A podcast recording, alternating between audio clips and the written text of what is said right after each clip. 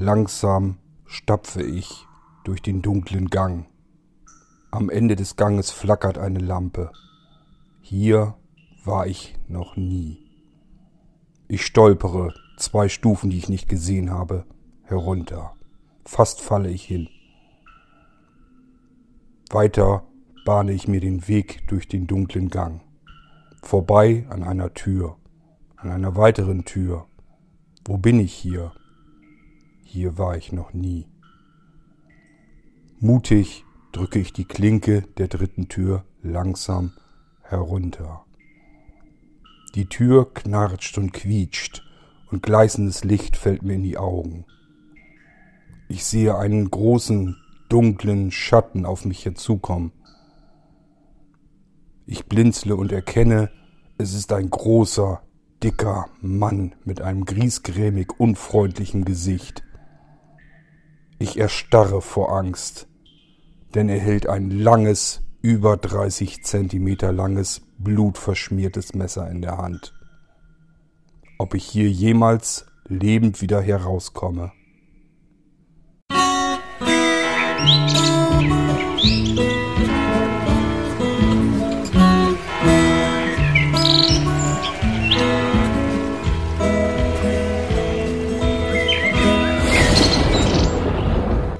Zugegeben, das war jetzt mal ein etwas mysteriöser Start in eine neue Episode des Irgendwasser Podcast.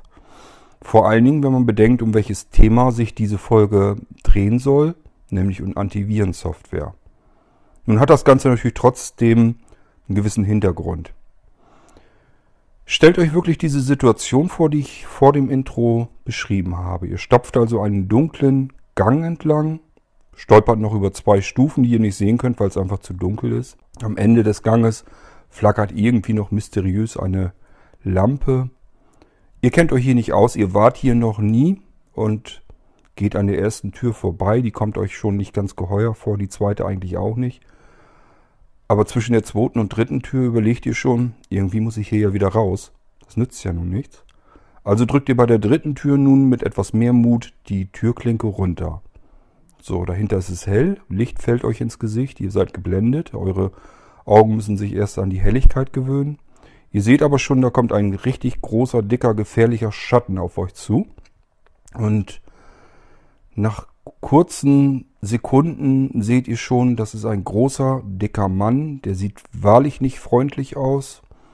Der ist ein bisschen griesgrämigen Gesichtsausdruck hat er kommt auf euch zu und ihr merkt jetzt erst, der hat ein riesengroßes, langes Messer in der Hand, das an dem noch Blut klebt. Auch die Hände sind blutverschmiert. Und äh, wenn ihr euch das jetzt so vorstellt, dann müsstet ihr eigentlich sagen, das hier ist mit Sicherheit zumindest eine sehr bedrohliche Situation. Könnte sein, dass hier mein Leben ein Ende findet. Wenn wir alles drumherum weglassen würden, die Zeit davor, das drumherum, dass wir nicht wissen, wo wir uns befinden und so weiter, dann kommen wir nur zu dem Schluss, diese, diese Situation ist so gefährlich, wir müssen jetzt irgendwie schauen, dass wir hier rauskommen. Jetzt stellt euch mal noch dazu vor, ihr hättet jetzt alle Macht hier an diesem Ort, dann würdet ihr Folgendes tun, ihr würdet diesen Mann sozusagen wie einen Polizist ins Gefängnis werfen, hinter Gittern, äh, der ist gefährlich, der hat es auf mein Leben abgesehen, den sperre ich jetzt weg. Oder aber ihr sagt euch, äh, ich bin kräftiger als dieser Mann und äh, knüppel den nieder, dass der mir nichts mehr tun kann. Wie auch immer, wie ihr aus dieser Situation rauskommt, ihr werdet mir sicherlich recht geben, diese Situation ist für euch, für euer Leben gefährlich und ihr müsst jetzt irgendwas tun, um dieser Situation entkommen zu können. Ja, nun sind wir aber nicht äh, so dumm. Ich hatte schon mal an einer anderen Stelle, in einem anderen Podcast, des Irgendwasser Podcast, hatte ich schon mal erwähnt, dass Computer sehr dumm, aber sehr, sehr schnell sind. Wir sind aber kein Computer und deswegen sind wir nicht so dumm wie ein Computer. Wir wissen also auch, was davor passiert ist, wo wir uns befinden. Wie gesagt, so blöd sind wir nicht. Und ich gehe mit euch einfach ein paar Minuten vorher zurück in diese Situation. Wir haben nämlich ein Restaurant betreten und setzen uns an den Tisch, der war reserviert, sind in Begleitung und merken, oh Schande, die Blase drückt, nützt alles nichts. Wir müssen irgendwie hier auf die Toilette. So, und dann sehen wir schon an der, an der Wand hängt schon so ein kleines Schildchen. Das zeigt schon den äh, Weg zu den Toiletten. Da gehen wir jetzt also entlang, öffnen die Tür und befinden uns in einem dunklen Gang. Scheint, ja, scheint das Licht ausgefallen zu sein. Aber hinten rechts schimmert noch so eine, flackert noch so eine alleingelassene Glühlampe vor sich hin. Also ein bisschen Licht haben wir. Stolpern fast, brechen uns hier halb die Knochen, weil diese blöde Lampe, die große, ausgefallen ist. Und suchen jetzt die Herrentoilette. Und ja, links ist eine Tür, das sieht aber mehr aus wie eine Besenkammer. Zweite Tür, ja, weiß ich auch nicht. Sieht auch irgendwie seltsam aus. So ein Schild, steht auch ein Schild dran, privat. Das können wir also auch wohl knicken. Aber die Blase drückt. Irgendwie müssen wir jetzt langsam mal zusehen, dass wir die Toilette finden. Wir nehmen also die dritte Tür und drücken da die Türklinke runter und gehen da rein in den Raum. Und da ist jetzt sehr viel Licht und wir kommen ja aus dem Dunkeln. Das heißt, unsere Augen müssen sich erst kurz wieder an die neue Helligkeit gewöhnen. Und da kommt schon irgendwie jemand uns entgegen, äh, ruft uns nur entgegen, was suchen Sie hier?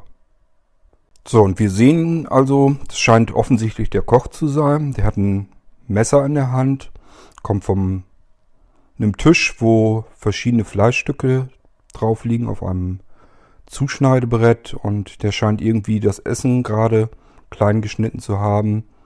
Äh, dazu braucht er halt ein großes Messer und hat damit das Fleisch zerteilt. Da klebt auch noch ein bisschen Blut dran, sehen wir. Und äh, der ist halt nicht gerade freundlich, uns in seiner Küche zu sehen. Wir gehören da ja auch nicht hin. Und äh, klären die ganze Situation sofort auf und, und sagen ihm, äh, entschuldigen Sie, wir haben uns, ich, ich habe mich hier verlaufen. Ähm, ich suche die Herrentoilette. In dem Moment begreift er die Situation und versteht das auch, guckt ähm, aus der noch geöffneten Tür heraus, sieht, dass es dort ziemlich dunkel ist. Oh, Schande, ist das Licht schon wieder ausgefallen. Ähm, Entschuldigung, da muss ich mich gleich mal drum kümmern, dass dass wir hier gleich wieder Licht haben im Gang.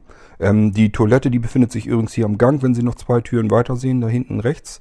Da ist die Toilette, da können Sie hingehen.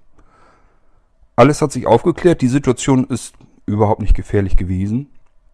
Aber wenn wir uns dies drumherum und die Vorgeschichte sparen würden, dann hätten wir den Mann jetzt vielleicht, wenn wir kräftig genug sind, hätten wir ihn vielleicht erschlagen, weil wir uns unseres Lebens bedroht fühlten. Oder wenn wir Polizist wären, hätten wir die Handschellen rausgenommen, hätten ihn festgenommen und ins Kettchen gesteckt. Jedenfalls alles, nichts, was zu dieser Situation passt. Unsere Reaktion wäre völlig falsch gewesen. Und wir hätten einen unschuldigen Mann, den Koch, äh, niedergeschlagen oder ins Gefängnis gesteckt und hätten an dem Abend nichts zu essen bekommen. Das wäre passiert, wenn wir die Situation einfach nur so gelassen hätten, wie, sie, wie ich sie eingangs geschildert hat, hatte, wenn wir einfach gesagt hätten, äh, so ein großer Kerl, der mit einem blutigen Messer auf uns zukommt, der kann ja nichts Gutes von uns wollen, der muss gefährlich sein. Äh, ich wehre mich hier sofort ohne zu zögern, weil sonst ist der schneller und ich liege hier erstochen am Boden. Also schlage ich den nieder. Ja, so schnell kann es passieren, dass wir eine Situation vollkommen falsch eingeschätzt haben und dabei ein unschuldiger Mann niedergeknüppelt worden wäre oder ins Gefängnis gekommen wäre oder was auch immer. Jedenfalls, ähm, der hatte nicht vor, uns irgendwie was zu tun. Und das Ende der Geschichte ist, wir gehen mit hungrigem Magen nach Hause, weil ja, die Toilette haben wir jetzt auch nicht gefunden, weil wir haben ihn ja niedergeschlagen, bevor er uns sagen konnte, wo die Toilette ist. Also irgendwie der ganze Abend ging voll in die Hose. Und das alles nur, weil wir zu blöd waren, die Situation richtig einzuschätzen. Wie kriegt man den Dreh dahin jetzt wieder zu den Antivirenprogrammen? Nun genau das kann bei den Antivirenprogrammen passieren.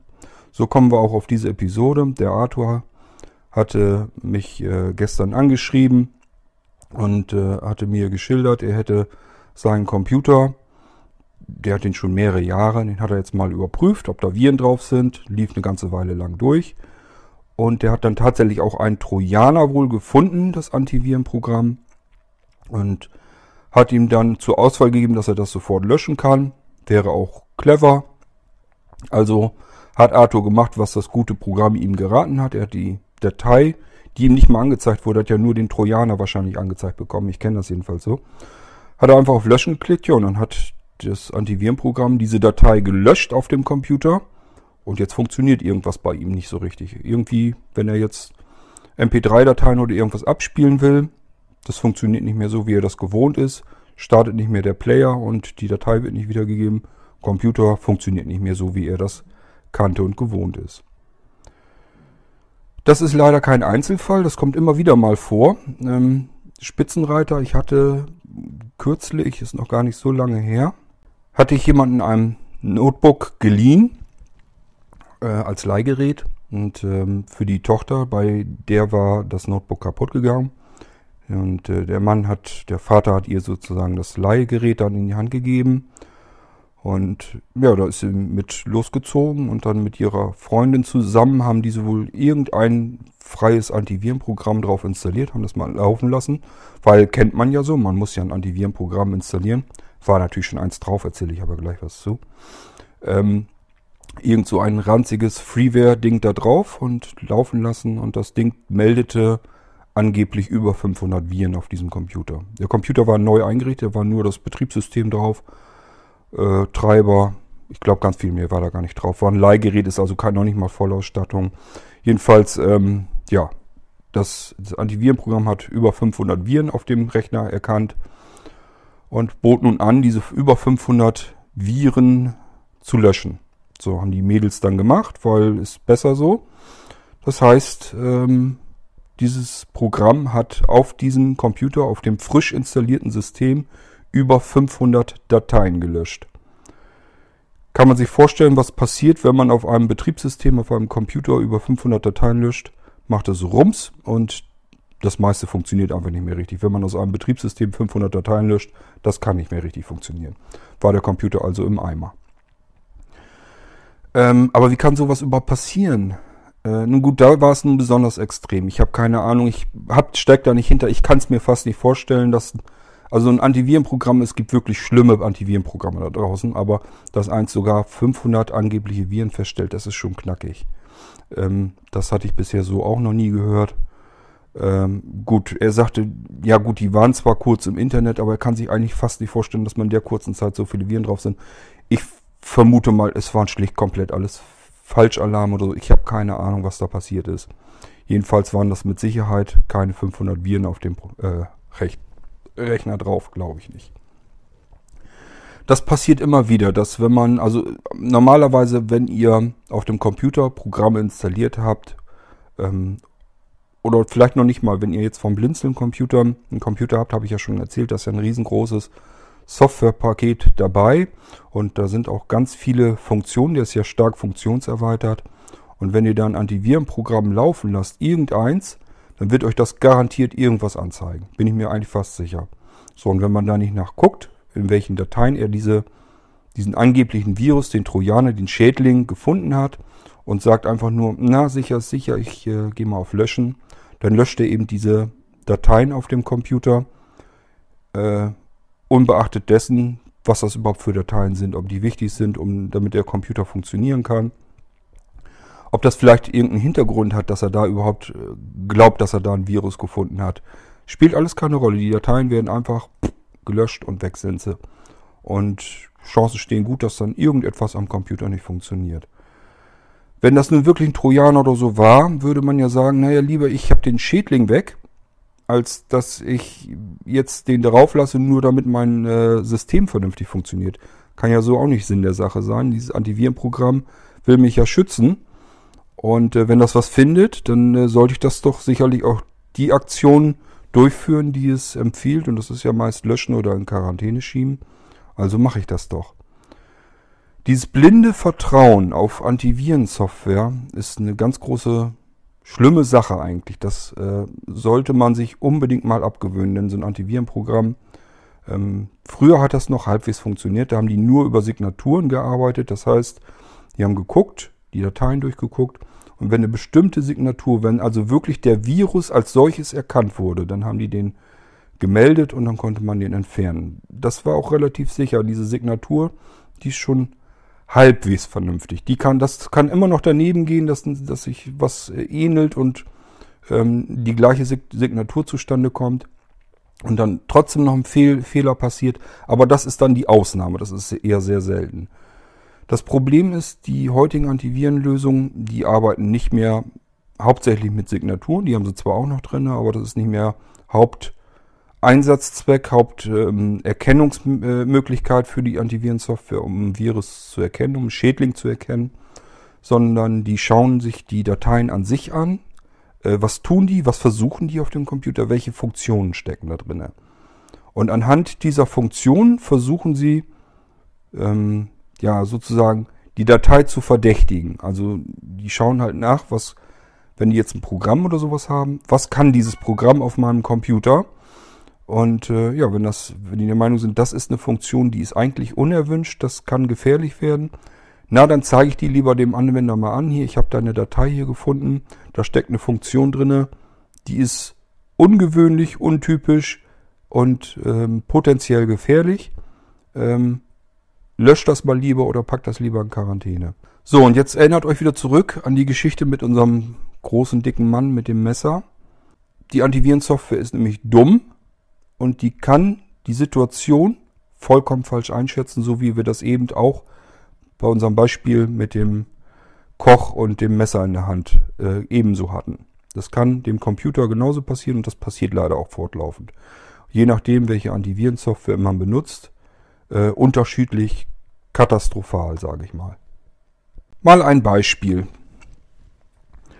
Damit ich ähm, den Anwendern von Blinzeln-Computern nicht immer die, ähm, den Produktschlüssel von Windows oder, oder Office oder was da drauf installiert ist, ähm, abschreiben muss oder so, sind im Blinzeln-Computer Funktionen drin, mit denen man den, äh, den Lizenzschlüssel, den Produktschlüssel von Windows und auch wenn man andere Programme installiert hat, werden die ausgelesen. Die kann man sich anzeigen lassen kann man auf Datei speichern untergehen und dann kann man sich die ganzen Lizenz-Produktschlüssel als Textdatei sichern, abspeichern, zu seinen Unterlagen legen. Ist nicht unbedingt notwendig, weil das System komplett ähm, auf Festplatte ja gesichert ist. Das heißt, wenn mal irgendwie was ist, sollte man eigentlich den Blinzeln-Computer nie neu komplett installieren müssen. Ist eigentlich unnötig, weil äh, es ist immer möglich bei jedem Blinzeln-Computer, bei jedem System, das da drauf installiert ist, dass man das mit einem Klick innerhalb von 7, 8, 9, 10 Minuten, je nachdem wie schnell die Festplatte ist, ähm, in den Auslieferungszustand zurückbringen kann. Das heißt, man kommt eigentlich nie in die Bedrulle, dass man das Betriebssystem und, und die Software darauf komplett von vorne neu installieren muss. Das darf beim Blinzeln-Computer soll das eigentlich so nicht passieren. Äh, da geht das anders. Da sagt man einfach hier, setze mir diesen dieses System, das ist jetzt vermurkst, da habe ich einen Fehler drin oder was auch immer, setz mir das bitte auf den Zustand zurück, den ich hatte, als ich das Gerät zum ersten Mal eingeschaltet habe. Das funktioniert bei jedem Blinzeln-Computer und bei jedem System äh, vom Blinzeln und ist überhaupt kein Problem. Man kann sich diese ganze Chose also sparen, dass man das Betriebssystem neu installieren muss, die Treiber neu installieren muss, die Software neu installieren muss und so weiter und so fort. Ist nicht nötig, deswegen wird man wahrscheinlich nie dorthin kommen, dass man die Lizenzschlüssel braucht, aber wer das gerne möchte, wer sich die abspeichern möchte, äh, falls er dann doch irgendwann irgendwohin mal das System neu, komplett frisch neu installieren möchte, geht natürlich auch. So. Und dann kann man sich die Schlüssel, die man dann hat, äh, in eine Textdatei abspeichern und alles ist schön. Ähm, diese Produktschlüssel und das alles, das steckt aber tief in Windows drin und es ist die Programme, mit denen man das auslesen kann, die Funktionen, die bieten auch die Möglichkeit, dass man den Schlüssel zum Beispiel abändern kann, dass man verschiedene Einstellungen noch, die mit der Lizenz zu tun haben, Lizenznehmer und sowas, dass man das noch äh, editieren kann. Das heißt, dieses Programm greift in die Tiefen von, des Betriebssystems ein und kann dort wichtige Informationen nicht nur auslesen, sondern auch verändern. So, wenn man das jetzt so für sich nimmt und, und weiß jetzt nicht, wofür dieses Programm gut ist. Ich habe ja gesagt, der Computer ist doof, das Antivirenprogramm ist noch dämlicher. Das heißt, es sieht nur diese Exe-Datei, guckt nach, was kann das, welche Funktionen sind da drin, sieht, oh, das kann in das System eingreifen, äh, wichtige Informationen auslesen und diese sogar verändern. Also wenn das nicht potenziell gefährlich ist, dann weiß ich es auch nicht. Das zeige ich dem Anwender lieber mal an. Hier, da ist, äh, das sieht mir nach einem Trojaner aus. Der versucht dir irgendwelche wichtigen Informationen zu klauen und ähm, bietet noch die Möglichkeit, da kann ja in der Hilfefunktion beispielsweise könnte ja drinne sein, äh, dass man auf die Webseite des Herstellers kommt oder so. Das heißt, das Ding kann vielleicht auch sogar noch eine Internetseite aufmachen oder eine Verbindung ins Internet starten. Äh, also gefährlicher geht's nicht mehr. Theoretisch, nehmen wir mal an, das wäre jetzt ein bösartiges Programm. Dann könnte es ja sein, das liest euch den Produktschlüssel von Windows oder von Office aus, äh, verändert da vielleicht so, sogar irgendwas, um euch zu ärgern. Ähm, und schiebt diese Information, die es ausgelesen hat, über eine Internetverbindung raus auf irgendeinen Server ähm, des Entwicklers dieser Software, damit der den Produktschlüssel, verschiedene Produktschlüssel sammeln kann.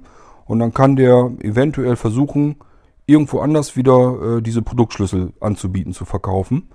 Ähm, bei Office oder so ist es zum Beispiel so, wenn man das einmal aktiviert hat, kann man es zwar kein zweites Mal übers Internet aktivieren, also dieses automatische Aktivieren geht nicht, aber man kann durchaus äh, die telefonische Aktivierung nochmal durchführen. Das heißt, wenn man das einmal aktiviert hat auf dem Computer und äh, kann man meistens funktioniert das noch, dass man es noch einmal auf einem ganz anderen Computer aktivieren kann, wenn man das telefonisch macht. Das heißt, man ruft eine Telefonnummer bei Microsoft an und ähm, die, äh, dann wird einem eine Nummer angezeigt von der Software auf dem Computer. Die muss man dann eintippen über die Tastatur, über die Telefontastatur, bekommt einen anderen Code wieder zurück vom, vom System. Das ist also ein automatisches System, das dahinter geschaltet ist.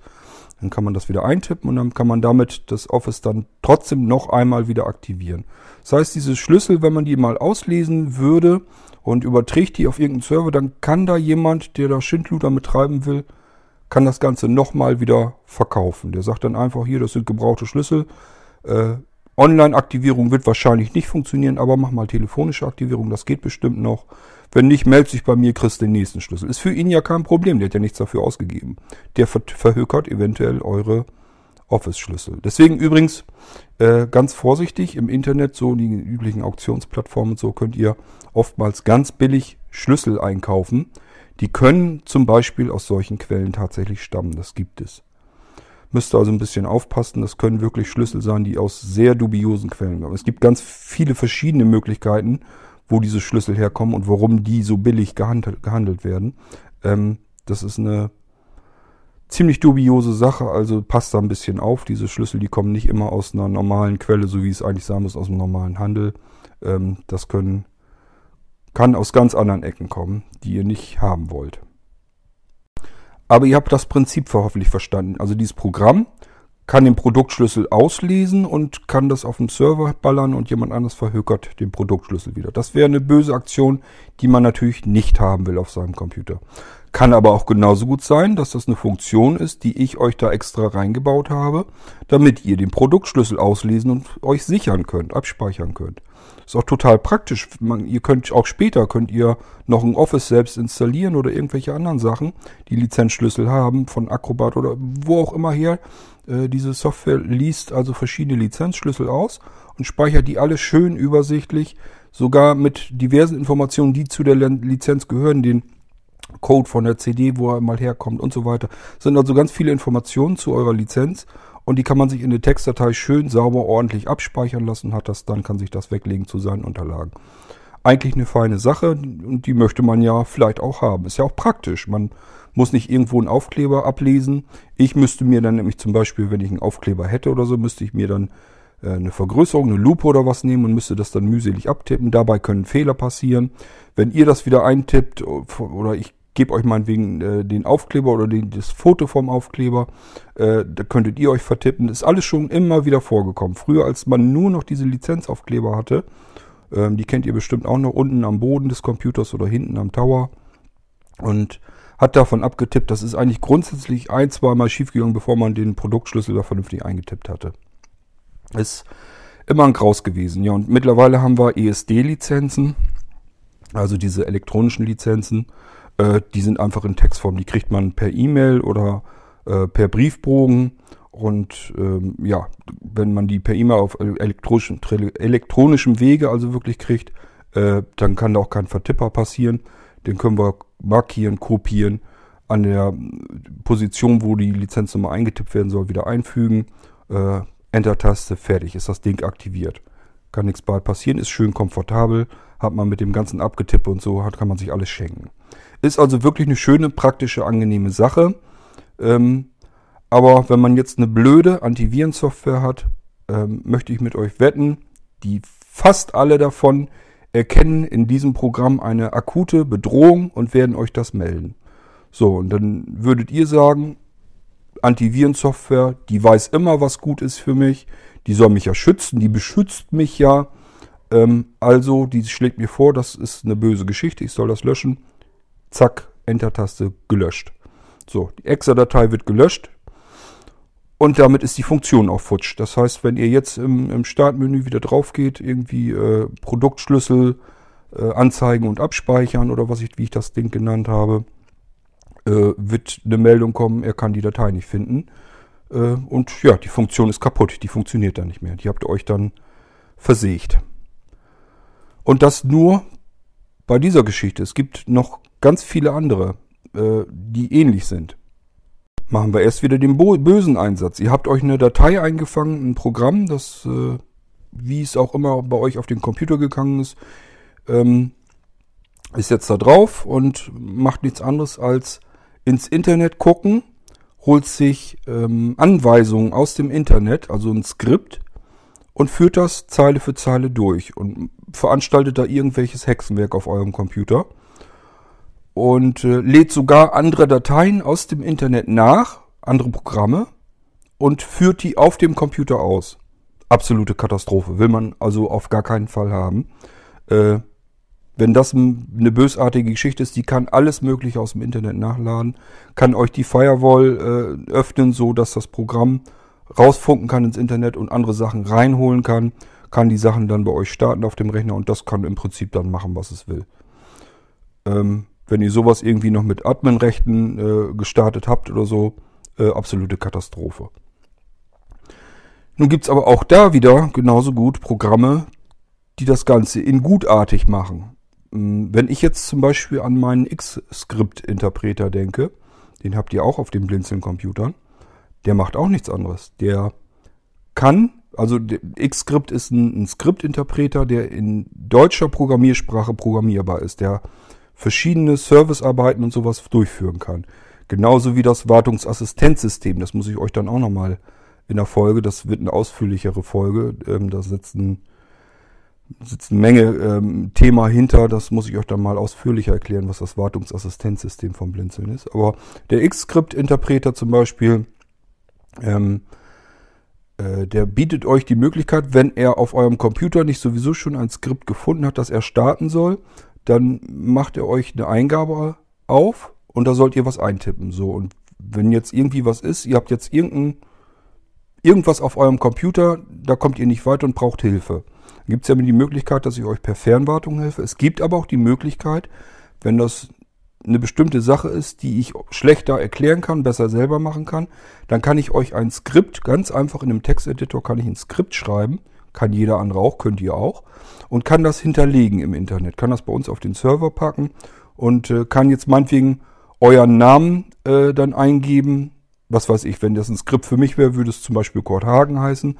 So, dann würde ich euch sagen, äh, hier starte X-Skript, gib deinen Namen ein. In dem Fall, wenn das für mich wäre, würde ich jetzt X-Skript starten, kommt eine Eingabe, tippe ich ein Kurt Hagen, Enter-Taste, fertig. So, und Xscript macht dann also nichts anderes, als im Internet nachzusehen, äh, gibt es ein Xscript, eine Xscript-Datei auf dem Server, äh, die Kurt Hagen heißt. Und wenn, wenn es diese Datei findet, dann äh, lädt es ähm, die Datei in den Speicher und führt das Skript Zeile für Zeile aus und kümmert sich eben um das Problem, das ihr mir dann geschildert hattet vorher wofür ich die Lösung äh, gebaut habe. Das kann also verschiedene Dinge tun. Es kann ähm, Dateien kopieren, äh, verschieben, auch löschen, äh, auch Dateien editieren. Also alles so Dinge, die man vielleicht machen muss. So, und da kann ich mir eventuell ersparen oder euch auch ersparen, dass ich per Fernwartung dazugreifen muss, sondern das kann dann einfach per über einen Skriptablauf gehen so dass ihr die Lösung relativ einfach habt. Ihr müsst einfach nur was starten und euren Namen eingeben und dann wird das Problem sozusagen von dem Skriptinterpreter erledigt. Ja, aber äh, mit Xscript habe ich zum Beispiel auch umgesetzt, äh, wenn die Molino-Anwender ihren Molino-Stick oder eine Molino-CD oder sowas sich herunterladen wollen oder aktualisieren wollen oder sowas. Das funktioniert alles mit Xscript. Die starten auch nur Xscript, ihren Namen dann. Äh, dann wird nach einem Passwort gefragt. Äh, das funktioniert alles skriptintern, lässt sich alles machen über diese Programmiersprache, über die Skript-Programmiersprache. Und äh, ja, dann wird die aktuelle Datei heruntergeladen, die kann dann gleich entpackt werden. Xscript kann verschlüsseln, entschlüsseln. Ähm, also da steckt eine ganze Menge drin. Das ist eben eine Programmierumgebung, ein, ein Skriptinterpreter. Ist eigentlich auch nichts Ungewöhnliches. Es gibt verschiedene Skriptinterpreter, die man sich installieren kann. Ähm, ist ganz normal. Äh, bei Xscript ist nur die Besonderheit, dass sich der in deutscher Sprache programmieren lässt. Das ist also wirklich, da steht dann als Zeile beispielsweise wirklich drinne, äh, meinetwegen kopiere und dann Datei äh, in das und das Verzeichnis. Und nicht jetzt zum Beispiel Copy oder sowas, sondern es stehen wirklich deutsche Begriffe da drinne. Und somit ist dieser Skriptinterpreter relativ einfach ähm, zu programmieren. Ja, nun kann man sich aber vorstellen, wenn jetzt so ein Antivirenprogramm da drüber geht, findet dann die xscript.exe, guckt sie nach, äh, was hat das Ding für Funktionen und erkennt dann natürlich, oh, das Ding kann ja ins Internet gehen, kann sich Dateien herunterladen, kann äh, verschiedene Dateien, äh, Dateianwendungen machen, kopieren, löschen, verschieben und sowas alles, auch Programme ausführen, ähm, aus dem Internet herunterladen, dann ausführen. Äh, das ist brandgefährlich, das Ding.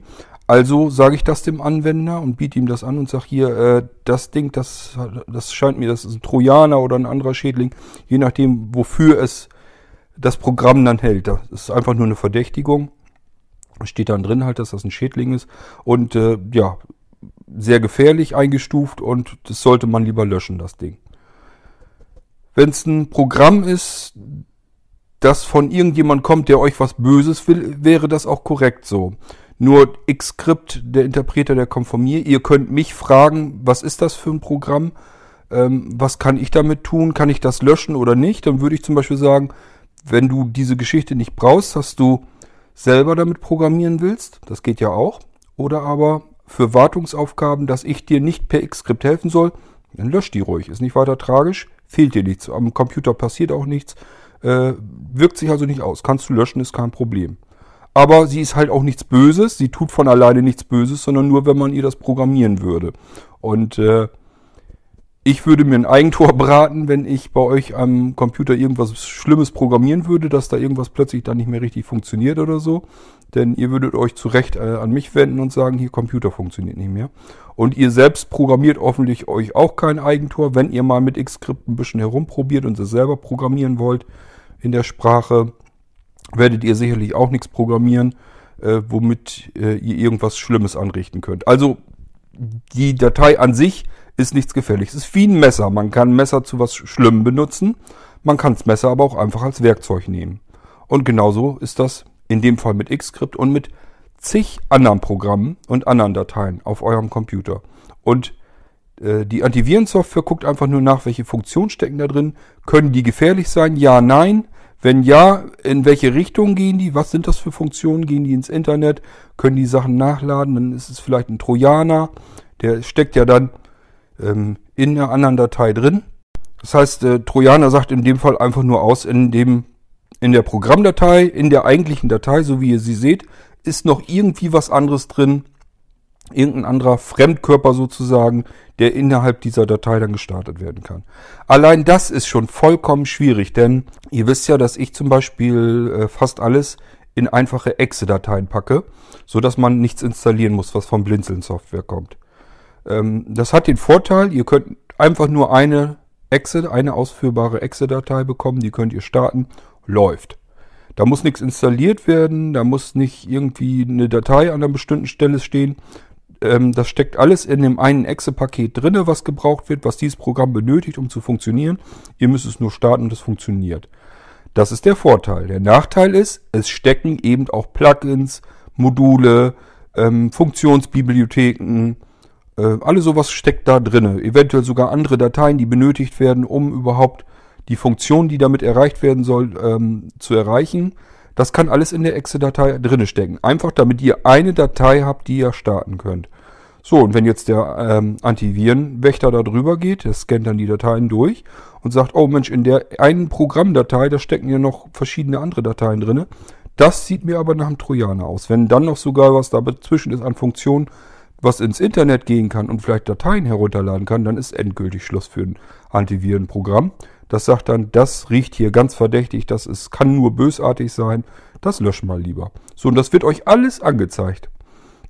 Und ähm, ja, wird dann als gefährlich eingestuft eventuell. Je nachdem, welche Antivirensoftware das ist und wie die arbeitet, wie die funktioniert, wie sie diese Dateien empfindet, vielleicht ob sie die kennt oder nicht. Ähm, die verhalten sich alle unterschiedlich. Es gibt kein einziges ähm, Antivirenprogramm, das sich so verhält wie ein anderes Antivirenprogramm. Die sind alle unterschiedlich, haben alle völlig unterschiedliche Ergebnisse. Schon allein daran müsste man sich eigentlich denken können, äh, dass das so nicht richtig sein kann, dass da irgendwas nicht ganz schussecht ist, nicht richtig stimmt. Nehmen wir was anderes. Denkt mal an unser Multi-Boot-System. Das ist ein System, was in das Boot-System von Windows eingreift. Das konfiguriert das Bootverhalten eures Betriebssystems um. Müsst ihr haben, wollt ihr haben, weil ihr habt mehrere Systeme da drauf, wollt die komfortabel blind bedienen können. Dafür ist das Multi-Boot-System von Blinzeln da. Aber wenn dann an die Virenscanner drüber geht und ist ein bisschen dusselig, dann denkt er sich, oh, das ist ein Programm, das hat ja eine Funktion drin, die versucht, ähm, das Windows-Boot-System umzukonfigurieren. Das muss ja was Böswilliges sein. Anderes, was anderes kann ich mir nicht vorstellen. Also wird das mit angezeigt, wird aufgelistet als gefährlich und ihr löscht, löscht die Datei und wundert sich, dass das Boot, äh, Multi-Boot-System nicht mehr funktioniert, dass ihr damit nicht mehr arbeiten könnt. Dann gibt es Tools, die greifen ins Windows-System rein. Wenn es Probleme gibt, beispielsweise ähm, das äh, ähm, Windows Update funktioniert nicht mehr richtig. Dafür gibt es Programme, die gucken dann nach, was ist los und versuchen das Update-System in Windows zu reparieren.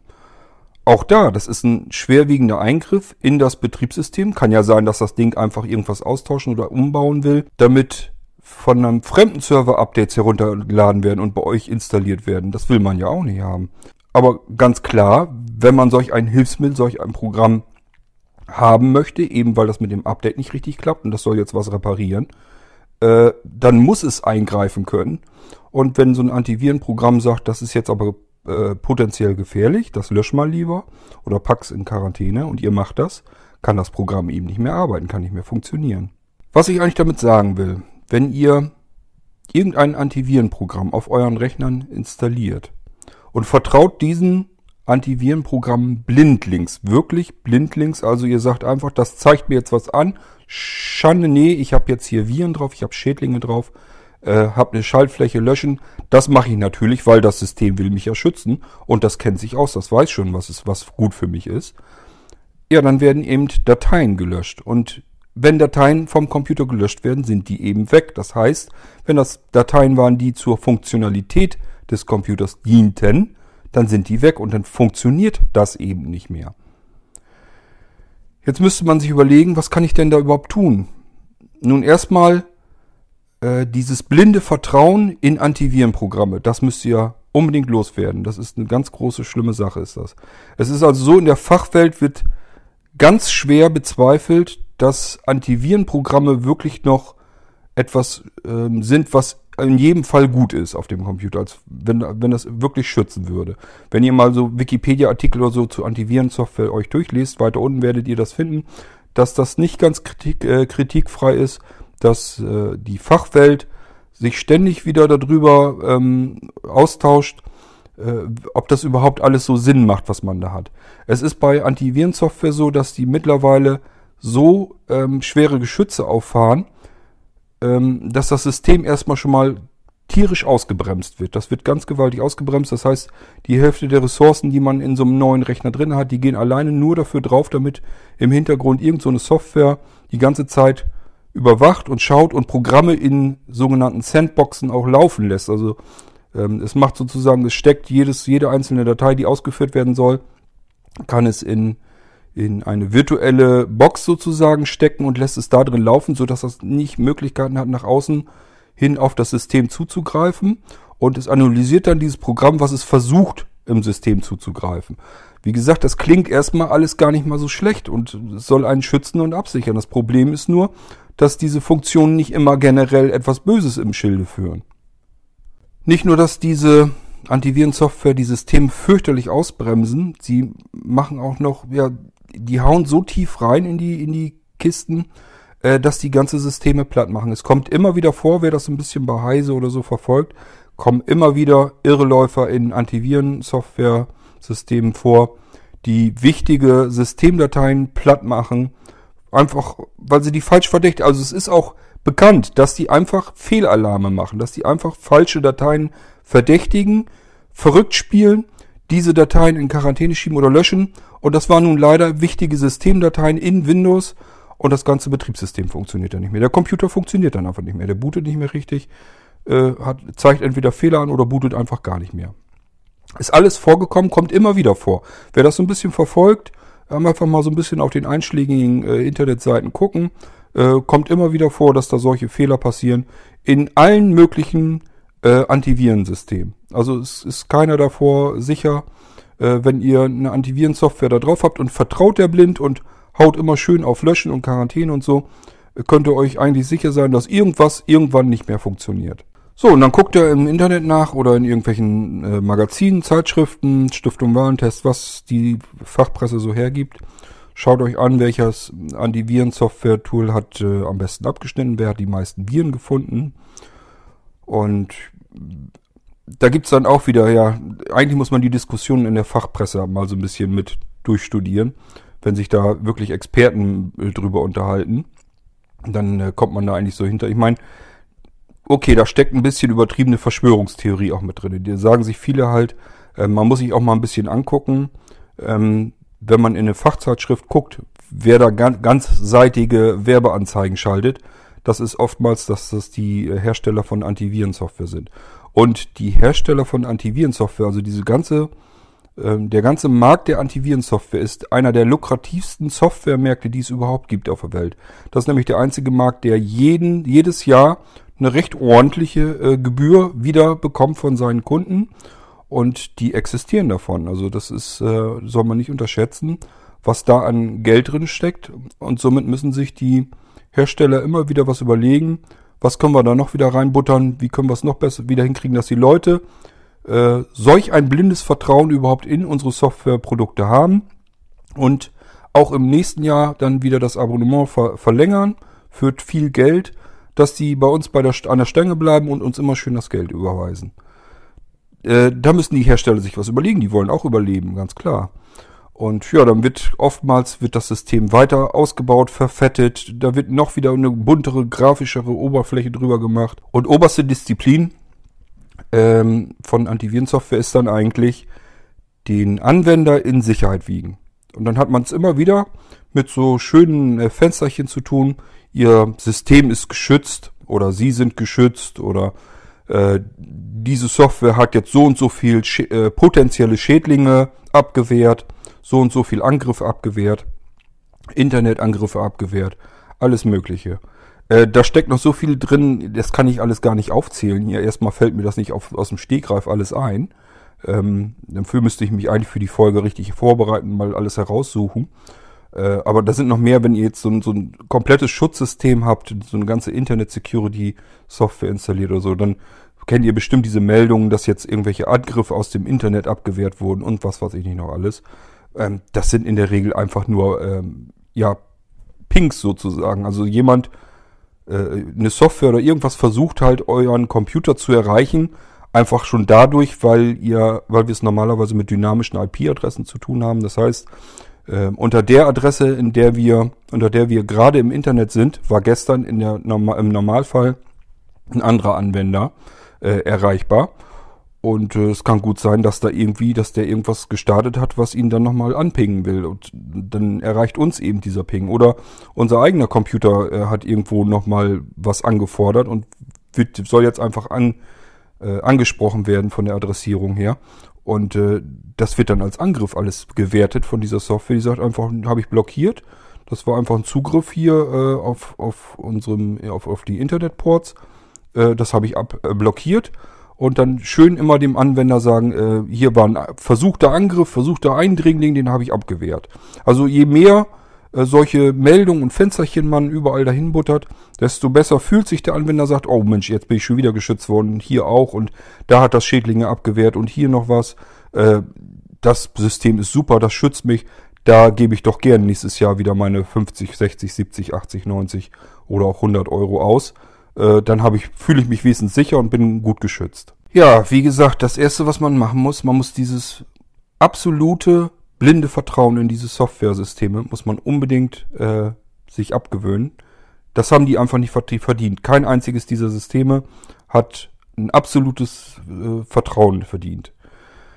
Was kann man denn tun überhaupt? Naja, eigentlich muss man sich so ein bisschen auskennen, welche Programme, welche Dateien was machen. Das ist natürlich nicht so einfach. Ähm, das heißt, wenn ihr eine Antivirensoftware habt, die meldet euch irgendwo ein Schädling, dann nicht einfach sagen, ihr Schädling gefunden, löschen, sondern gucken, in welcher Datei hat die Antivirensoftware diesen Schädling verdächtigt, glaubt gefunden zu haben. So, und die Datei, die braucht ihr, die müsst ihr wissen. Und dann könnt ihr im Internet normalerweise schon meistens suchen, einfach in die Google-Suche eintippen und herausfinden, was ist das für eine Datei, wo gehört die zu und was macht die. Und wenn das irgendwas ist, was ihr euch vorstellen könnt, äh, was diesen, diesen Alarm ausgelöst hat, dass das eine Datei ist, die ins Internet zugreifen will oder so, ähm, dann kann man sich das genau überlegen, ähm, ist das was, was gelöscht werden kann oder nicht. Ihr müsst eigentlich, das ist eigentlich so ein Wahnsinns, das ist eigentlich, ist das Irrsinn. Man hat früher, wenn, wenn man äh, noch zu DOS-Zeiten oder so gearbeitet hat, man eigentlich bei jeder Datei, die gelöscht wurde, wurde man gefragt, willst du diese Datei wirklich löschen? Die ist dann unwiderruflich weg. Und man musste immer ganz genau nachdenken, will ich die löschen? Ist das wirklich die Datei? Kann die jetzt weg? Auch wenn ihr was selber in den Papierkorb schiebt äh, kriegt ihr jedes Mal eine Abfrage, willst du diese Datei wirklich in den Papierkorb schieben? Und wenn du den Papierkorb leerst, willst du den wirklich leeren? Dann sind alle diese Dateien weg, bist du dir ganz sicher. Ihr merkt schon, es wird überall gefragt, sind das Dateien, die wirklich weg können. Aber die, der Antivirensoftware, der vertraut ihr. Da sagt ihr, wenn ihr was findet, hau man weg. Immer schön löschen. Dann bin ich wenigstens geschützt, bin ich sicher, kann mir nichts passieren. Und äh, das ist ein Vertrauen, wie gesagt, das hat diese Software im Leben nicht verdient. Äh, die machen so viele Fehlalarme und verdächtigen einfach grundlos verschiedene Funktionen und Programme.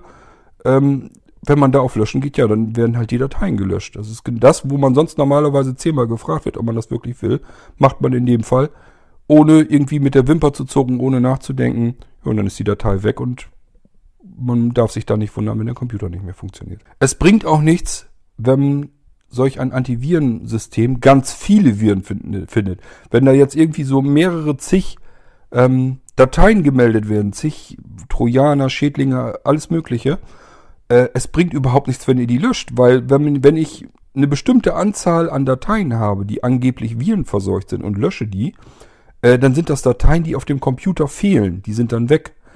Und das bedeutet, da ist mit Sicherheit so viel Schaden schon passiert, dass das System sowieso nicht mehr richtig funktionieren wird. Das wird an irgendeiner Stelle, wird mir das um die Ohren hauen und es bringt dann auch gar nichts, so viele Dateien zu löschen. Äh, es gibt es gibt's einfach nicht, dass man ähm, die Dateien alle löscht, sich sagt, jetzt habe ich keine Viren mehr und alles ist alles ist schön, alles funktioniert prima.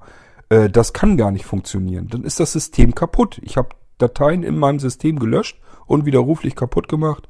Äh, das kann dann nicht mehr richtig funktionieren. Das muss man sich auch mal ein bisschen bewusst machen, dass das so nicht gehen kann.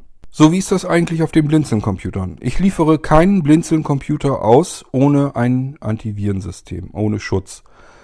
Ähm, aber ich gehe da deutlich anders vor. Und zwar, wenn ihr ein Windows habt, dann werdet ihr dort, wenn ihr ein bisschen mal schaut, werdet ihr feststellen, dass bei Windows 7 System ist die Microsoft äh, Security Essentials drauf installiert. Und auf dem Windows 10 ist, da ist einfach der Defender ähm, aktiviert. Der ist in Windows 10 drin. Beides sind im Prinzip dieselben Systeme, dieselben Schutzsysteme. Sie nennen sich nur unterschiedlich. Wenn man sich die Oberfläche ein bisschen anguckt, kommt man da schnell hinter. Das ist alles genau gleich. Und äh, die arbeiten im Hintergrund und sollen euch vor dem Nötigsten schützen. Damit könnt ihr auch die, äh, den Computer abscannen. Aber auch da, wenn ihr scannt, es kann gut sein, dass ihr mal Dateien findet, ähm, die gemeldet werden. Da müsst ihr eigentlich auf Details anzeigen gehen und euch anschauen, in welcher Datei hat er jetzt was gefunden. Wenn ihr es nicht wisst, fragt mich lieber vorher, was ist das? Was tut das?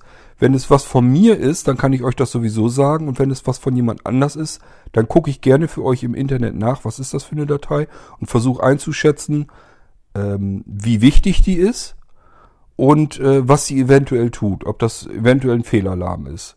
Normalerweise muss man so vorgehen, man muss sich die Dateien angucken und nicht die angeblichen äh, äh, Schädlinge, die ihr da glaubt gefunden zu haben in der Datei.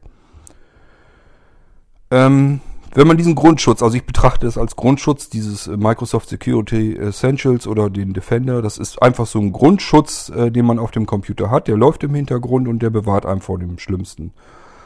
Dann findet ihr im Startmenü unter Sicherheit, also alle Programme anzeigen, Sicherheit, das ist eine Kategorie, findet ihr ganz viele verschiedene ähm, Schädlingsscanner. Die sind wirklich spezialisiert darauf, bestimmte Schädlinge zu finden. Die könnt ihr starten und damit euer System untersuchen lassen, durchsuchen zu lassen. Und äh, die versuchen dann wirklich nur die Schädlinge zu finden und nicht diesen ganzen Firlefanz, den die anderen Komplettsysteme da alle drumherum machen mit den vielen Fehlalarmen. Äh, selbst da müsst ihr aber auch gucken, natürlich zeigen die auch eventuell äh, Dateien an, wo gar kein Problem hinter sitzt. Man muss sich dann die Datei einfach angucken. Man kann sich dann ja überlegen, das kann ja auch mal eine Datei von einer Software, von einem Programm sein, das man gar nicht großartig benutzt, wo man nicht weiß, brauche ich das, brauche ich das nicht. Und dann schaut man nach, was macht das und dann sagt man sich, habe ich eigentlich noch nie großartig gebraucht, brauche ich nicht unbedingt. So, und dann kann man es ja auch löschen. Ist dann ja überhaupt kein Problem. Man wird nichts vermissen, das System wird weiter funktionieren, alles kein Thema. Es geht eigentlich nur darum, dass man sich die Dateien anguckt. Man kann auch schon am Pfad oft erkennen, wenn das irgendwas ist, was ins Windows-Verzeichnis reingeht, äh, dann sollte man sich schon überlegen, ob man das löscht. Denn das heißt, das ist eine Datei von Windows und wenn man die löscht, ist es eben gut möglich, dass danach das System nicht mehr funktioniert. Das wäre dann was Gravierenderes. Wenn das aber in ein Verzeichnis, in ein Programmverzeichnis geht und zu einem Programm gehört, wo man sich sagt, benutze ich nicht, ähm, dann kann man es löschen. Ich hatte das neulich gerade zum Beispiel auch wieder, da wurde im Thunderbird, der ist ja portabel auf dem Blinzeln-System, wurde der Thunderbird Downloader oder wie das Ding heißt, gemeldet. Das ist einfach nur eine Datei, die äh, sich den aktuellen Thunderbird herunterlädt. Eigentlich nichts Schlimmes, aber der Virenwächter dachte dann wohl scheinbar, das ist ein Programm, was ein anderes Programm aus dem Internet herunterlädt und dann startet. Das kann ja nicht ganz schussecht sein, also melde ich das hier als gefährlich. So, und der Anwender, der da unbedarft vorsitzt, denkt dann, um Gottes Willen, der zeigt mir hier einen Trojaner an. Jetzt habe ich hier Viren auf meinem System drauf oder was? Und es ist halt kein Virus, es ist nur eine Datei, die etwas tut, was man aber eventuell auch benutzen möchte. So, und wenn man sich jetzt aber sagt, ich habe mir das jetzt angeguckt und sehe, aha, das geht jetzt in das Verzeichnis Thunderbird. Was ist das? Das ist ein E-Mail-Programm. Äh, ich arbeite aber ja mit Outlook oder Outlook Express oder mit einem anderen E-Mail-Client. Ähm, Thunderbird habe ich noch nie benutzt. Äh, ja, kann ich doch löschen dann. Und in dem Fall ist das überhaupt kein Problem. Da könnt ihr sagen, Thunderbird brauche ich nicht, werde ich nie brauchen, interessiert mich nicht, kann weg. So, und dann löscht ihr das Ding. Das ist dann kein Problem. Deswegen wird das Betriebssystem weiter funktionieren und äh, es bewirkt, wirkt sich auch nur auf ein Programm aus, das ihr sowieso nicht benutzt, also stört es niemanden. Wird euch gar nichts passieren. Aber diese Kontrolle, die macht eben keiner. Das ist das ganze große Problem. Die sagen einfach, äh, es wird mir hier ein Trojaner angezeigt, unten eine Schaltfläche löschen, ich gehe auf Löschen, Datei weg. So, wenn das ein Programm war, was ich aber zufällig jeden Tag benutze, wird das eben logischerweise nicht mehr funktionieren. Und die Chancen stehen gut, dass das ein Fehlalarm war und ich völlig unnötig mir Probleme eingehandelt habe, die ich ohne ein Antivirenprogramm noch nie mal gehabt hätte. Das heißt, in dem Fall hat mir diese Software hat mich die nicht geschützt, sondern im Gegenteil hat mir noch Probleme bereitet, die gar nicht nötig gewesen wären. So kann sich die ganze Geschichte eigentlich umkehren, nur weil diese blöde Software äh, etwas verdächtigt aufgrund einer Funktion, die wir eigentlich haben wollen und die aber für potenziell gefährlich befunden wurde. Und ja, wenn man dann nicht aufpasst, was wird da gelöscht, dann ist das eben weg und der Computer geht nicht mehr richtig.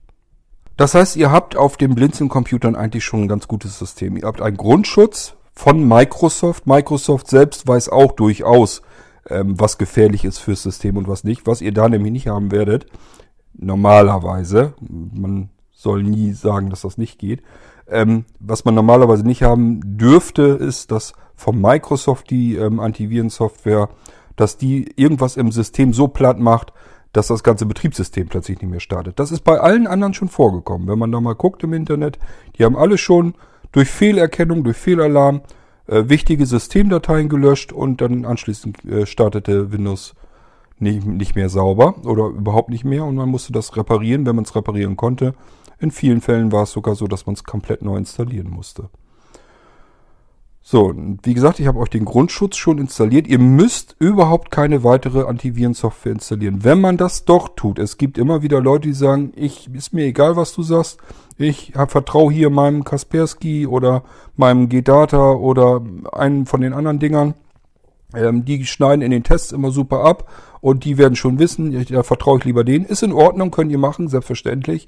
Ähm, in dem Fall deinstalliert oder deaktiviert aber vorher äh, die Microsoft ähm, Security Essentials, die müssen deinstalliert werden in Windows 7 oder aber in äh, Windows ähm, 10 den Win äh, Windows Defender äh, deaktivieren.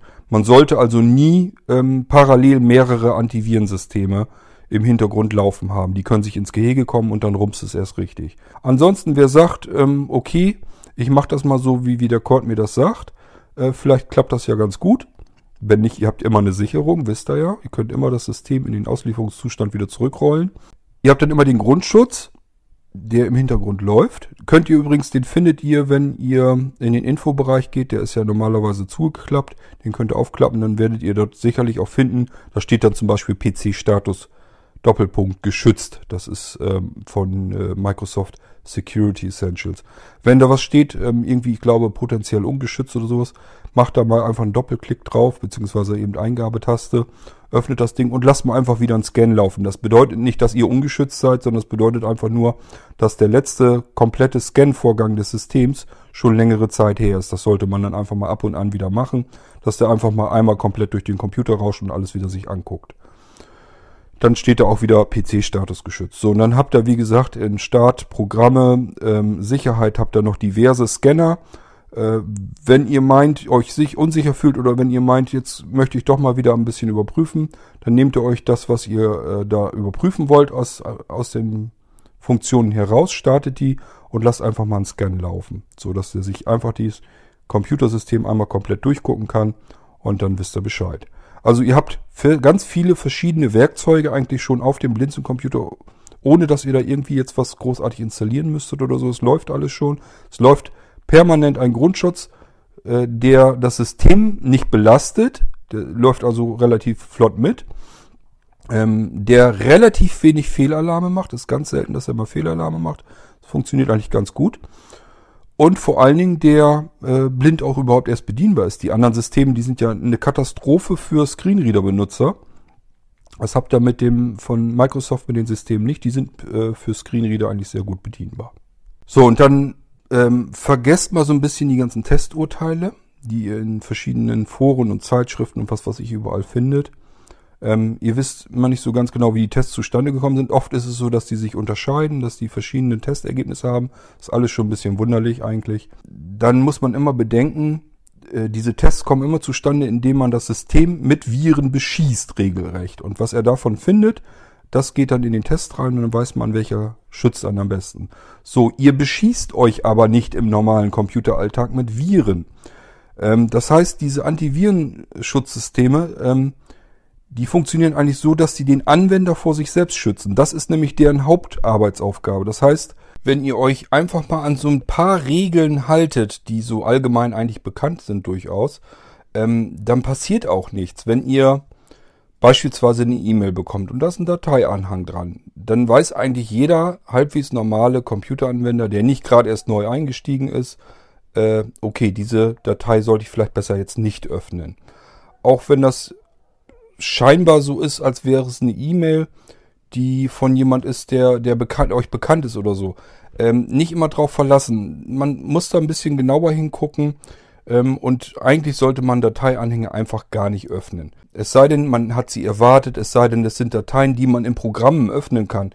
Wenn das jetzt was ist, was man, ja, was man ausführen kann, das sollte man möglichst dann tunlichst vermeiden.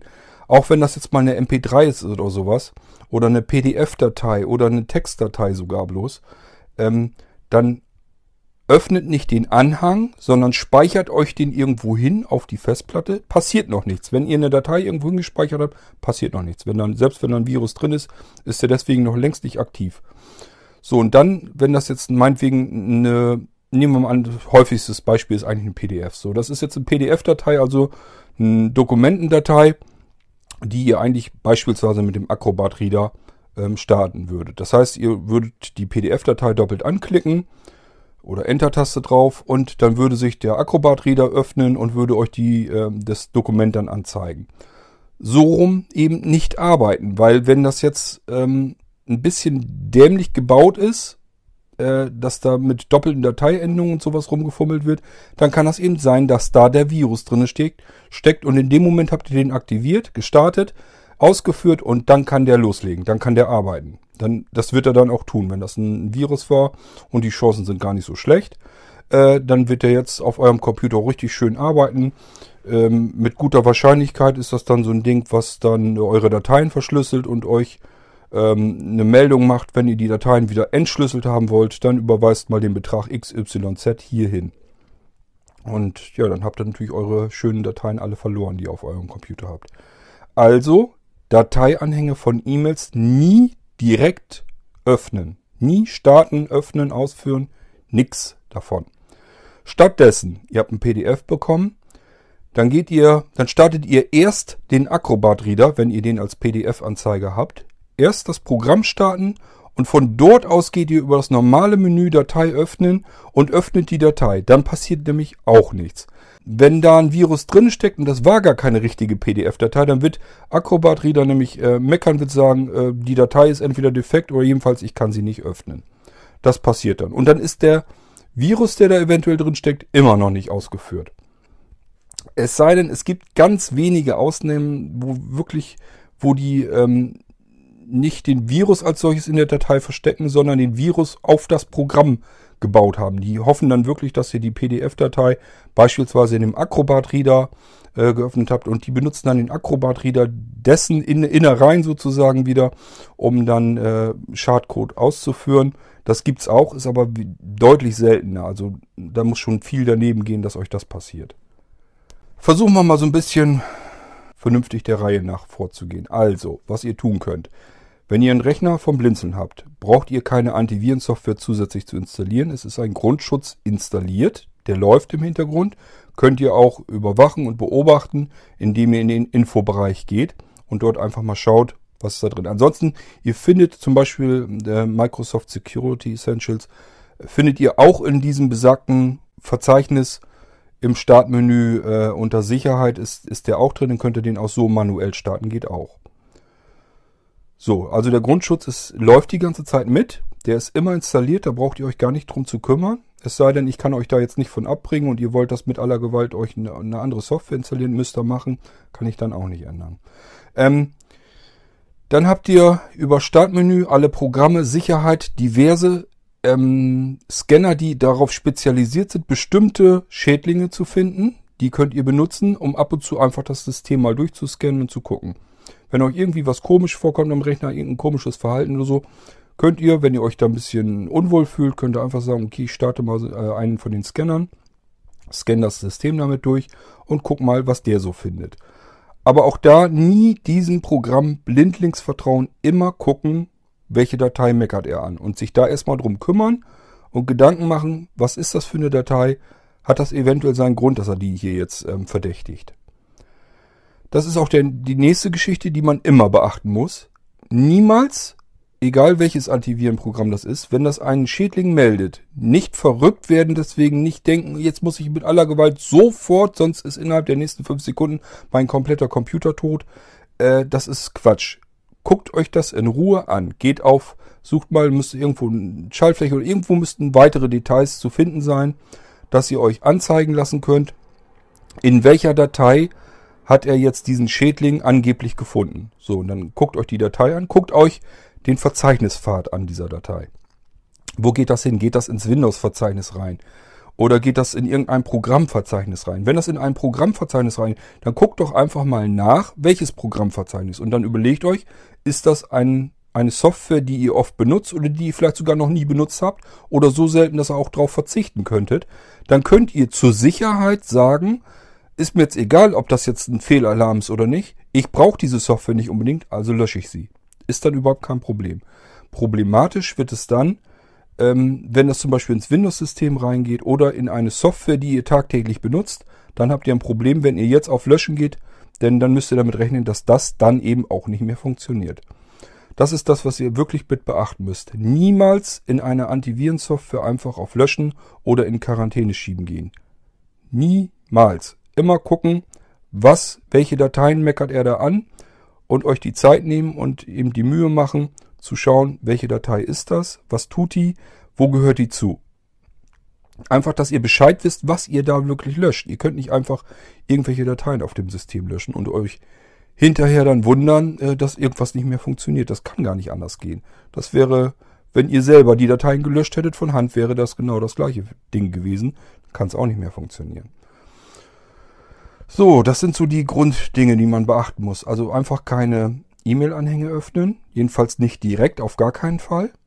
Nie, auch nicht, wenn das von jemand ist, den ihr kennt oder so. Das muss nicht sein. Man muss nicht eine Datei äh, öffnen. Man muss keine MP3-Datei direkt ausführen. Die kann man immer über das, ein anderes Programm öffnen. Das war eigentlich war das früher noch ganz normal, das war Standard, dass man erst das Programm geöffnet hat, meinetwegen einen Media Player und ist dann auf Datei öffnen gegangen, hat sich die MP3 rausgesucht, die man äh, wiedergeben wollte und dann hat er das wiedergegeben.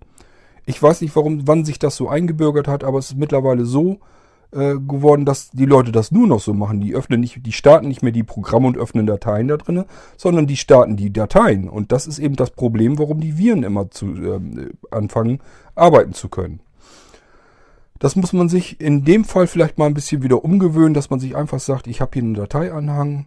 Hm, okay, das ist jetzt jemand, den kenne ich zwar, aber ich kenne mich nicht so gut aus im Auslesen des E-Mail-Headers. Ich weiß nicht, kommt die E-Mail vielleicht wirklich von ihm oder ist sie von jemand anders. Ich gehe mal lieber auf Nummer sicher. Ich speichere mir den Dateianhang auf Festplatte ab, merke mir, wo ich die hingespeichert habe, starte dann das dazugehörende Programm, mit dem ich sowas immer benutze und öffne darin dann diese Datei. So, und dann ist die Chance schon mal deutlich geringer, dass da irgendwas bei passieren kann.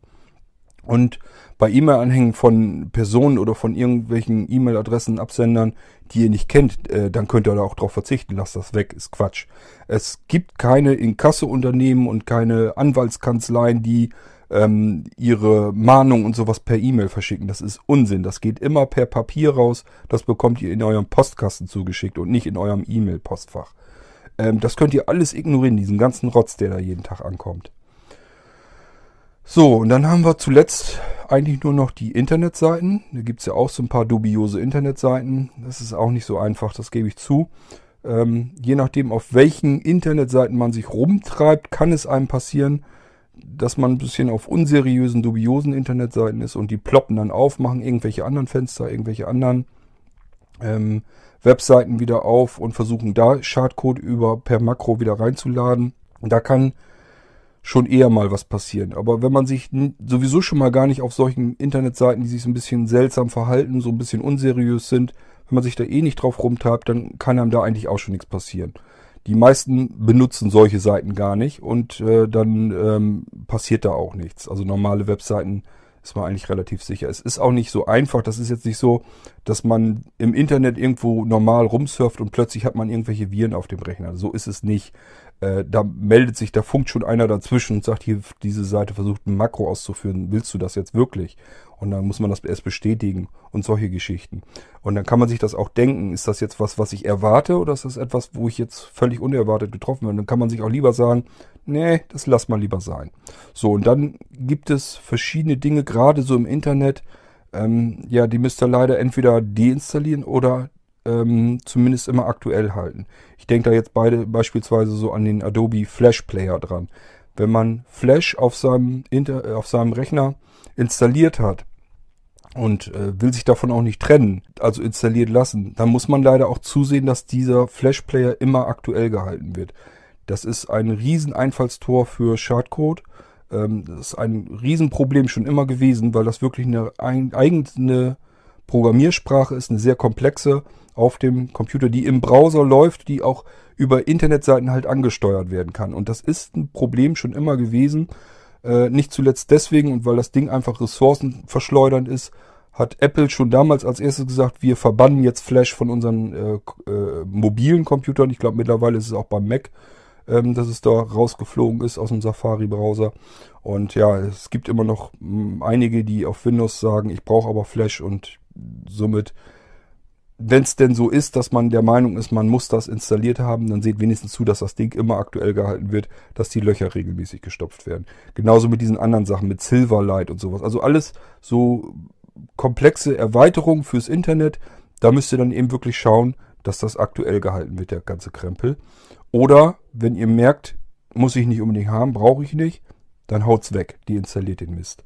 Ähm, Gerade so, wenn Flash oder so, wenn ihr meint, das muss ich nicht unbedingt haben, das brauche ich gar nicht so unbedingt, äh, dann deinstalliert das lieber. Dann habt ihr diesen Teil des Einfallstore in eurem Rechner schon mal weg. Da kann euch dann nicht, nicht mehr ganz viel passieren. Das sind so die Maßnahmen, die man dann treffen kann. So, wenn man, ihr merkt schon, das ist gar nicht mal so wahnsinnig viel. Das sind einfach normale Verhaltensregeln, die kann man sich aneignen. Und da denkt man am, im Alltag eigentlich gar nicht so drüber nach. Das ist eigentlich normal. Das ist eigentlich ganz normal, dass wenn man jetzt E-Mail-Anhang kriegt, dass man da nicht einfach stupide draufhaut mit der Enter-Taste und die Datei öffnet, sondern dass man sich einfach sagt, hm, kommt per E-Mail rein, kenne ich nicht, weiß ich nicht, äh, lasse ich lieber weg. Ihr müsst jetzt keine Panik haben, dass ihr die Datei, ich, ich habe das auch schon mitgekriegt, dass Leute solche Dateien im Postfach hatten und haben riesen Panik, haben gesagt, oh Gott, jetzt muss ich so schnell wie es denn irgend geht die Löschtaste drücken oder so. Es passiert nichts. Ihr könnt sogar die E-Mail in eurem E-Mail-Programm so drin lassen. Das kann 100 Jahre da drin gespeichert bleiben, ist der Virus, der da eventuell drin ist, der wird nicht aktiviert dadurch, nur dass der runtergeladen wird. Es gibt zwar Möglichkeiten, dass auch da was passieren kann über, ja, wenn, wenn, das sind Einstellungen in den E-Mail-Clients, dass die sozusagen Webseiten, dass wenn die, wenn eine E-Mail als Webseite dargestellt wird, einfach als HTML-Code, dass der dann ausgeführt und nachgeladen wird. Das ist eine Einstellungssache vom E-Mail-Client. Das gibt es alles, ja, aber das ist mittlerweile so selten. Äh, das ist nicht die Hauptgefahr. Da versuchen die Leute eigentlich nicht bei euch auf den Rechner zu kommen, äh, mit Schädlingen, sondern die kommen wirklich ganz anders rein. Die versuchen eigentlich nur, euch ständig zu animieren, öffnet jetzt mal bitte diesen Dateianhang. Das ist die, der, das Haupteinfallstor von Schädlingen. Äh, dann es halt noch die Sachen, die auch nicht schön sind, aber es ist meistens noch nicht mal unbedingt was Gefährliches, aber das will man auch nicht auf dem Rechner haben. Das sind so Sachen, wenn ihr Freeware-Tools äh, vor allen Dingen installiert, dann wird euch ganz oft mit angeboten, ähm, dass das jetzt automatisch installiert werden soll. Und da lohnt es sich einfach mal auf Customize oder sowas zu, zu klicken, einfach, ähm, dass man auswählen kann, was passiert. Auf fortgeschritten. Also nicht dieses automatische Installieren, vielleicht einmal eben nicht lang gehen, sondern einfach mal gucken, was passiert jetzt. Dann kann es passieren, dass euch ähm, gezeigt wird, dass er eine Toolbar oder irgend sowas installieren will. Und das, das könnt ihr dann aber abwählen extra. Dann macht ihr einfach den Haken, der da standardseitig drin ist, den macht er raus, dass dieses Zusatzding nicht mit installiert wird. Denn das sind auch immer so ein bisschen Programme, die sind auch nicht so ganz astrein. Die versuchen ganz gerne mal über diese Toolbar im Browser euch auszuspionieren. Also auf welchen Internetseiten ihr euch rumtreibt und so weiter. Und diese Daten werden dann übertragen auf einen Server, werden mitgeschnitten, sodass ihr nachverfolgbar seid. Und das will man vielleicht auch nicht unbedingt haben. Deswegen solche Zusatzangebote in Installationen von Programmen sollte man dann natürlich auch mit abwählen. Das sind so die Sachen, wo man so ein bisschen aufpassen kann und ein bisschen dran denken kann. Und dann kann man sich diesen ganzen anderen Mist eigentlich sparen. Also diese riesen umfangreichen, völlig verfetteten ähm, Antivirenschutzsysteme, die Mordskohle kosten im Jahr und eigentlich nur eine Menge Grafikballast sind und äh, Menge Blödsinn auf den Rechnern machen und den Anwender immer so ein bisschen versuchen in, in, in Sicherheit zu wiegen, äh, das, das kann man sich dann alles schenken. Das muss dann eigentlich nicht sein. So, ich bin überlegen, ob ich was Wichtiges vergessen habe. Ich fürchte, wenn ich jetzt weiter erzähle, ich erzähle euch das auch nur doppelt und dreifach. Ihr wisst jetzt so ein bisschen, worauf es ankommt. Und dass ihr dieses blinde Vertrauen, das viele von euch immer wieder in diese Antivirensoftware reinsteckt, das haben diese Systeme nicht verdient. Und das solltet ihr denen auch nicht ähm, als Vorschusslorbeeren schenken guckt wirklich nach, was wird euch angezeigt. Geht nicht immer davon aus, dass das jetzt wirklich eine Bedrohung für euch ist. In den meisten Fällen ist es das nämlich nicht. Und es gibt Ausnahmen, ja, es kann passieren, dass da wirklich mal einer zwischen ist, der euch wirklich was Böses will. Aber das muss man sich eben ansehen. Man kann nicht einfach sagen, es wird mir was angezeigt, ich hau auf Löschen und weg ist es. Das ist völlig, völlig falsch. Völlig falsche Bedienung dieser Software. Und das kann eigentlich nur früher oder später darin enden, dass irgendwas nicht mehr funktioniert. Und das sind dann immer die Fälle, um die ich mich dann wieder kümmern muss. Äh, das passiert ab und an mal, dass die Leute sagen, ich habe mir hier, glaube ich, was eingefangen und ich habe das gelöscht und jetzt geht hier das und das und jenes nicht mehr. Und da muss man sich da eben wieder drum kümmern. Ich versuche da natürlich auch zu helfen, ist ja klar, aber ähm, ja, manchmal geht, nützt es halt einfach nichts. Da muss man ein Backup wieder äh, herstellen. Dann hat man halt, wenn man Pech hat und derjenige hat dann zwischendurch nicht vernünftig Sicher Sicherungen gemacht, dann kriegt er halt eine, einen Zustand wieder her, äh, der schon uralt ist oder so, wo er dann wieder ganz von vorne anfangen muss und eine Menge Daten verloren hat. Das ist eigentlich schade, das muss eigentlich so nicht sein, weil es ist in den meisten Fällen war es wirklich grundlos, dass man wirklich gesagt hat, Mensch, ja, toll, die Datei ist ganz klar, dass der Antivirenscanner äh, diese Datei angemeckert hat. Äh, kann ich dir verraten, was damit ist? Beispielsweise die Geschichte mit dem Produktkey. Ähm, das passiert, also wenn ich sowas habe, dass die Leute mal mit dem Scanner durchgehen und sagen, mir wurde hier ein Trojaner angezeigt, was ist das? Dann ist ganz oft dies, diese Produktkey-Geschichte und so. Die wird ganz gerne mal vom Antivirensoftware gefunden und angemeckert. Zu Recht, weil da halt Funktionen drin sind, die in das System eingreifen wollen, äh, die in dem Fall aber gewünscht sind, gewollt sind und normal sind. Das ist halt, wie ich schon sagte, das Messer, was man als Werkzeug benutzen will. Und wenn man das löscht, ja, dann ist halt die Funktion futsch. Ist in dem Fall vielleicht nicht ganz so schlimm, ist keine Katastrophe. Zumal ich die Datei jederzeit wieder nachliefern kann, ist kein Problem. Aber ist halt ärgerlich, muss halt nicht sein. Und es ist vor allen Dingen komplett unnötig, unnütz. Es bringt euch keine Sicherheit, es löscht keinen tatsächlichen Virus auf dem System. Es ist einfach unsinnig. Also überlasst das Denken bitte nicht eurer Antivirensoftware. Überlasst das nicht irgendeinem Softwarehersteller, der da großes Interesse daran hat, äh, von euch jedes Jahr einen ganz netten Betrag abzugreifen. Der hat im Normalfall, muss man immer ein bisschen bedenken, hat der andere Interessen als ihr. Der möchte nämlich ganz gerne seinen äh, Job behalten, seine Angestellten bezahlen können.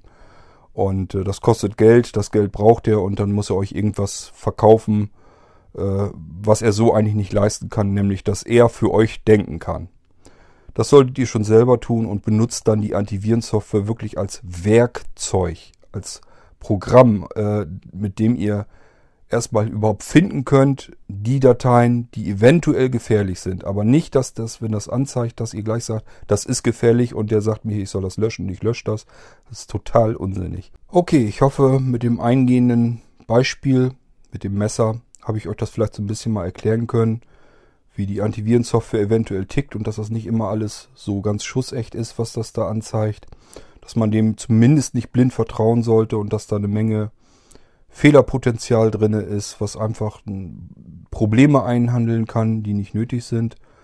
Wäre nicht schlecht, wenn ihr das so ein bisschen nachvollziehen könnt und einfach mal selber Gedanken macht, ist das wirklich überhaupt eigentlich so gerechtfertigt, dass ich meine Antivirensoftware so völlig blind vertraue und einfach immer sage, hier lösch mal und hau in Quarantäne, was die einem dann so vorschlägt. Oder ob es nicht besser wäre, ich schalte mein Gehirn selber ein und guck mal nach, was sie da verdächtigt, ob das überhaupt alles so seine Richtigkeit hat. Denn das kann man und ähm, damit äh, geht ihr eine Menge Probleme eigentlich aus dem Weg. Das war mal eine Irgendwasser-Folge zu Antivirensoftware allgemein. Ich weiß nicht, ob ich da nochmal wieder drauf eingehe. Vielleicht habt ihr auch noch ab und zu irgendwelche Fragen, dann kann ich da ja nochmal drauf eingehen. Schauen wir mal, was da noch kommt. Ansonsten äh, soll es das für heute mal gewesen sein. Und wie gesagt, wenn da nochmal irgendwie was kommt oder so zu Antivirensoftware allgemein oder auch zu Firewall, Internet Security, Softwarepaketen, sowas, dann äh, werde ich da sicherlich nochmal drauf zu sprechen kommen. Vielleicht, wenn mal wieder so ein Fall passiert, dass mal komplette Windows-Systeme kaputt gemacht wurden von solchen Systemen, äh, von Antivirensoftware, dass ich dann da nochmal eine Folge zu mache. Müssen wir mal schauen.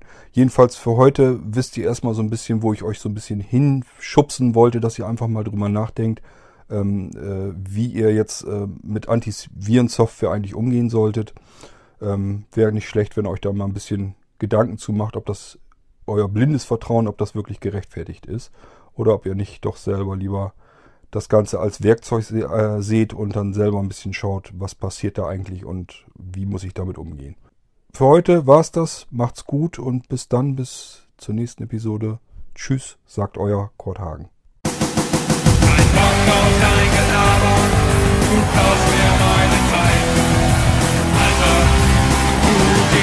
Kein